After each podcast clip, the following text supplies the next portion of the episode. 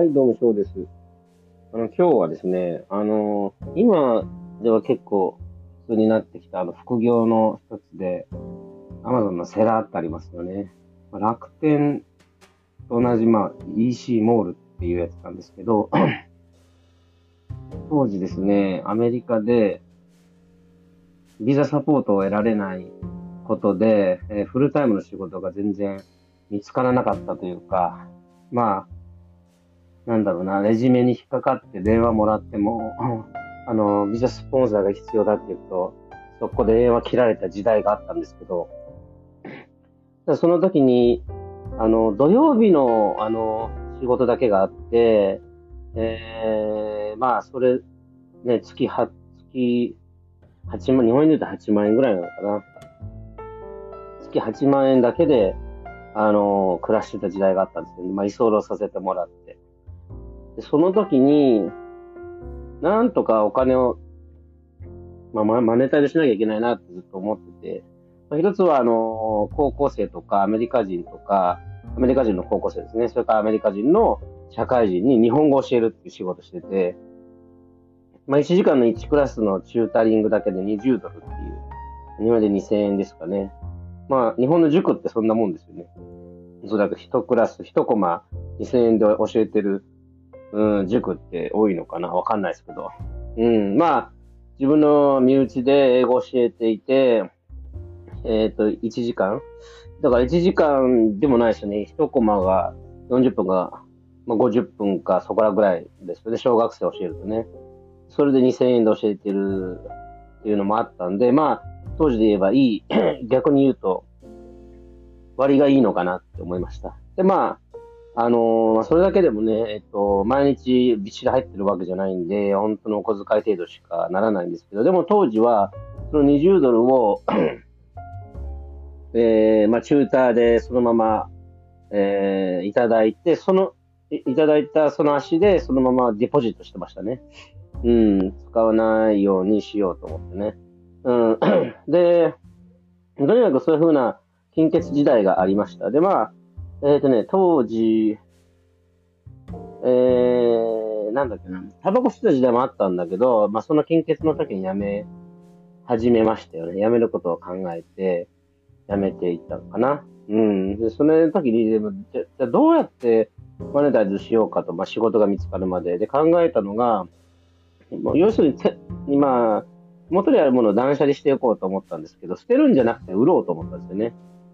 で、たま、なんで、なんで自分が Amazon でその情報、要は売れるっていうのが分かったかちょっと覚えてないんですけど、まあ、あの、Amazon の、まあ、今でいうセラーですよね。セラーアカウントで、当時はね、セラーアカウントって意識すらなかったんですよね。とにかく売れるっていう感じがあって、あの、ジャンコードっていう、まあ、バーコードありますよね。どの商品にも。とにかくそのジャンコードを一回打ってみるわけですよ。そうすると、その Amazon ではいくらで売れるとか、そんなことが書いてあるんですよね。それで、あの、いくらで売れるっていうのは、まあ自分で決めれるんですけど、あの、そこに送料とか、いくらいくらっていうのは、まあ、だいだいたい設定されてるんですよね。それで、あとは販売価格を自分で決めるんですけど、まあ、とにかく、あの、お金儲けのためにやってなかったから、とにかく自分の手持ちのも、え今、身近にあるものをとにかく一つでも多く減らすっていう意味でやってたんで、あの、毎日毎日ログインしては、一番最安値に自分をセットするわけですよね。でそうすると、あの、本当に、最初は全然動かなかったものがですね、どんどんどんどんどん売れていくようになるんですけど、えっ、と、一日にね、あの、何十枚も、まあ、せ、あの、ものが何十個も売れるんですよね。で、えっ、と、私は、あの、本当にたくさんね、CD を持ってまして、まあ、ケースに入ってる、買ったままの形で残ってる CD と、もう買いすぎちゃったの CD ホルダーみたいなのがあるんですけど、ブックレットみたいになった CD ホルダーがあって、その CD ホルダーに、その歌詞カードと、えっと、CD のみが入ってるんですよね。だから、その売るには何かケースを買わなきゃいけないわけですよ。なので、そのケースも、えー、ケースだけのやつが売ってるので、バルクで買って、あのそこの CD と、あの、歌詞カードそのケースに入れて、それで売るっていうことやったんですよね。で、まあ、あのー、買ったままの CD ケースじゃないですよってことは、その、ね、あの、商品詳細ページに書いておいて、うん。で、もしかしたら日本だとね、いろいろと言われるのかもしれないんですよね。あの、傷がついてるだったりとか、いろいろと言われるかもしれないんですけど、あの、アメリカの人はですね、そこまで気にしないですよね。相当ひどい、まあ、CD が割れてたとかいうのは別ですけど、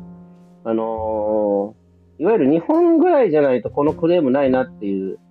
まあ、傷とか、もう程度で絶対にクレームないですね。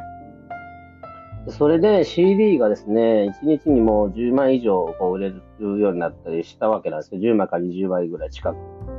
で、毎日のように郵便局に行ってそれを売ってたんですよね。で、最初はあまり売れないんで、あの、売れた分の CD ケースとか、あの、まあ、封筒ですよね。封筒というか、あの、干渉剤付きの封筒、CD とか割れないように。それを枚数分買ったんですけど、まあ、あの、要はその、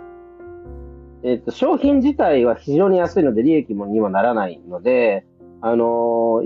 その、セラーのページで設定されている送料より安いえコストになるように、えー、自分で考えた結果、やっぱバルクで買うと、トータルが、うん、安くなって、少しでも利益が出るというような感じになったんですよね。それで、まあ、それを続けてたら、あの、郵便局の人に、あの、商売繁盛してるね、みたいなこと言われて、別にビジネスやってるわけじゃないんですけど、なんか業者さんみたいに思われ始めたんですよね。個人で経営している。で、それきっかけで郵便局の人も非常に仲良くなったりして、うん、それで、まあそんなことがあります。まあいい思い出かなっていうのがあってね。うん。で、うん、いくら、一月で2、30万それで稼げたんですよね。稼げたっていうか変だ。2000、多分2000ドルだと思いますね。2000ドル。月20万ぐらい。えー、それで、その20万っていうのは CD だけじゃなくて、本とか、えー、バーコードついてるものはすべて、まあ、ゲーム、ゲームを含めてですね。うん、全部売りましたよね。うん。だから本当にね、あの、なんていうのかな、中古業界っていうのは、それなりに需要があるんだなと思うのと同時に、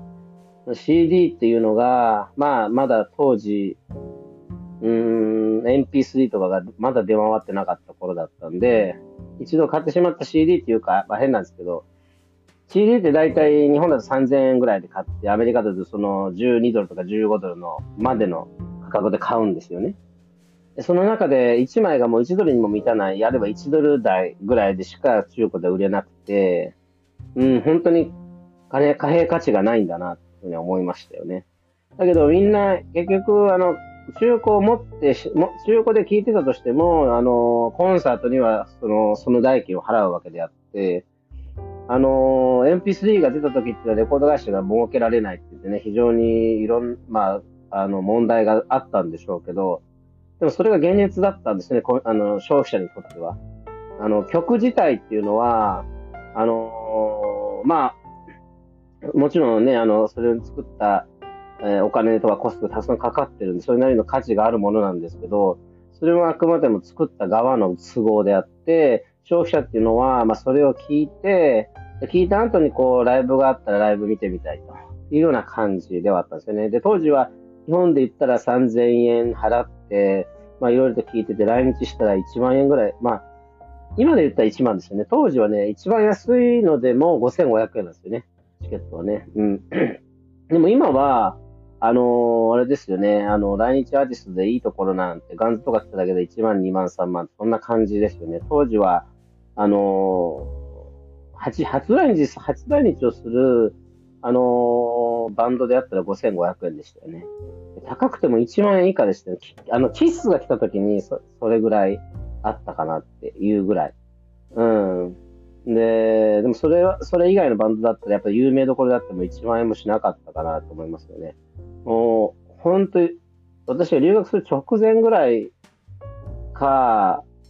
ある留学して一時帰国した時ぐらいだったと思いますけど、エアロスミスで1万とかっていうのがありましたけど、それ以外は本当5500円。でも、消費者からすると、本当それが一番、あのー、うん、寝頃感のあるところなのかなって思うんですよね。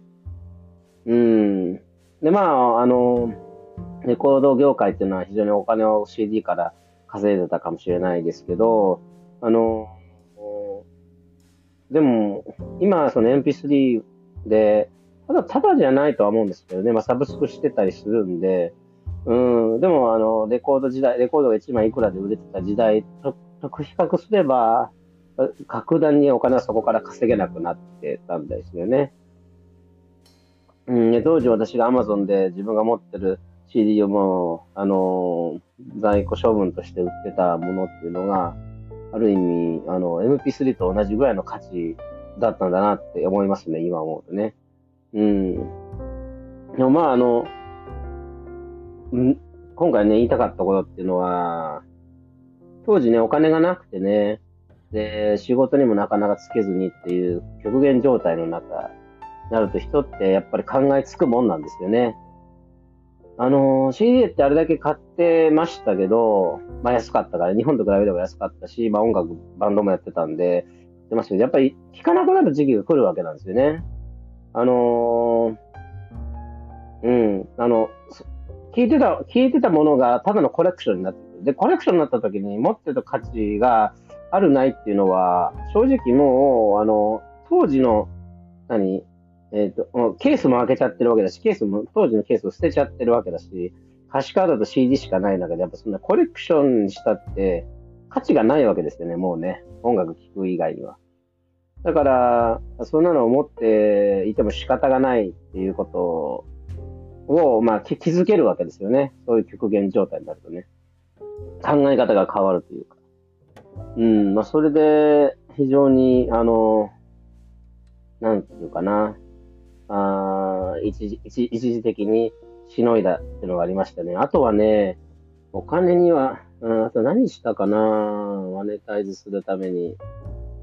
うーん。まあでも、できることそんなもんだったかな。うん、でも、あの、アマゾンのやつに関しては、本当になんか自分で、あの、まるで自分のビジネス始めたかのように忙しかったですよね。な、何かで朝起きてから、その、それを発送するまで早ければ早いほど評価がいいわけですよね。だから絶対にその日の、えっ、ー、と、えー、なんだ、郵便局の、あの、発送発送っていうのかな？までには、あの、郵便局に持ってかなきゃなってずっと思っていて、だからその意識とか、あとはな、あれですよね、封筒とか、あの、あの、クリアケースっていうんですかね、CD のね。あれをできるだけ一つあたり安く済まそうっていうような考え方になったっていうのは、やっぱりなんか本当ね、自分で会社をやってるかのような錯覚を覚えたような、うん、感じですね。今はね、もうみんなあの副業をやってたりして、あの、上手にやられてるんでしょうけども、うん、あのあの当時のね、あのまあ、マインドを思い出してね、もう一回何か売れることがあったら売ってみたいなとは思ってるんですけど、とね、最近ね、えっ、と、日本ってね、やっぱね、ちょっと躊躇しちゃいます。まあ、メルカリがあって、メルカリだと比較的売れるのかなと思ったりするんですけど、やっぱメルカリもね、あのー、値下げ交渉とかしてくきますよね。で、すぐ当時 CD とか本とかしたら値下げ交渉なんかないですけどね。もう CD なんか1ドルするか2ドルするかその世界の話だし、1ドル以下なんてのも全然ありましたからね。値下げの交渉とかがないですよね。まあ本とか売ってても別に値下げ交渉みたいなのはなかったですけど、楽天とかあるのかわかんないですけどね。ただ、あの、メルカリはね、そういう値下げ交渉とかがあって、で一度ね、トラブルに巻き込まれたことがあってですね、そのセラーの人が、まあ、こうちが、うちが、あの、何か、まあ、買いましたと。セラーの人が、あのー、なんだろうな、何かとちょっと勘違いしててですね、で、受け取った商品が、まあ、服だったんですけど、まあ、自分に合わなかったと。まあ、あの、書いてある通りのサイズではあったんですけど、実際それに納得して購入したらね、合わなかったんですよね。うん。だから、それをね、買わなきゃいけないって思うのも日本人の中にあると思うんですけど、まあ、ダメ元でね、履けないから返品したいって言ったらなんか切れ始めたんですよね、相手がね。何切れたかっていうと、他にもなんか返品したいって言った人がいたみたいなんですよね。そしたら、その返品したものが、なんかへ、うん、なんかこう、失礼な感じっていうか、なんつったらいいかな。えー、ああれ？届いたのかな？返品が、返品したいっつって、その物が届いたか、物が届いてないかっていうところで、なんかすごく文句を言ってて、でもそれはうちの商品とは違うわけなんですよね。だけど向こうは、ううちがその返品書で戻し戻してきてないとか、あの戻してきたのもなんかこうすごく、あの、なんだ、えー、っと、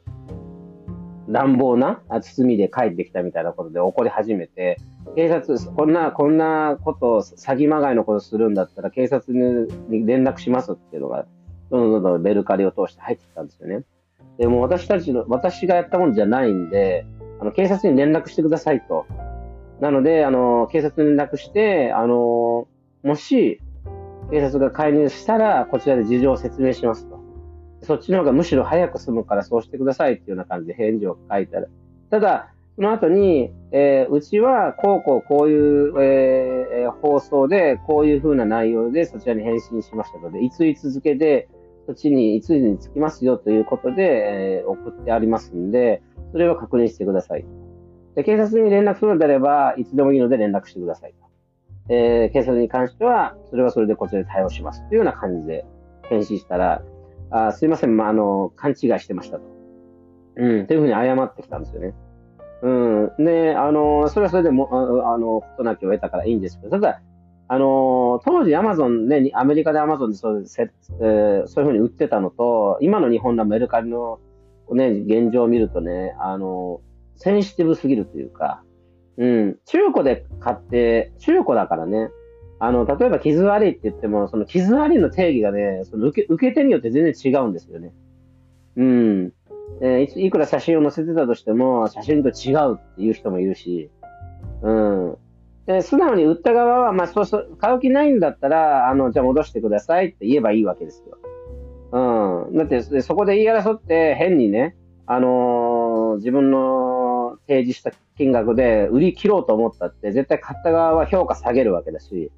それだったら、あの、すぐ返品してくださいって言って、あの、その対応が良かったっつって評価が、いい評価がついて、で、またそれを、あの、出品す、出品すればいいわけじゃないですか。もう本人はいらないんだから、で、まあ、お金儲けのためにね、あの、せ、なんだろうな、どっかから仕入れて、新品のように売るって人いるかもしれないんですね。そういうから人からすると、まあ、あの、ちょっとロスが出たかなって思うかもしれないですけど、でもまだそういうビジネスをやるんだったら、そんな問題っていうのは想定ないんだと思うんですよね。まあそういうのがね、あの日本ってね、多いかなってちょっと思って、あのー、当時の、うん、あのー、ようなね、アマゾンで売ってるようなことはあまりしてはいないんですけどね。まあいつかね、あのー、家にたくさん物があるので、それを売れ売れたらなって思ってますよね。うん。あまあアメリカで、あの、本当に遠く実家とかも離れてたりして、なんとか生き延びなきゃなって思ってた、あところでね、思いついたものだったんで、うん、まあそうやってね、あのー、当時生き延びたかな、貧乏の中で生き延びたかなっていう話なんで、まあ参考になればと思いました。はい、それではまた。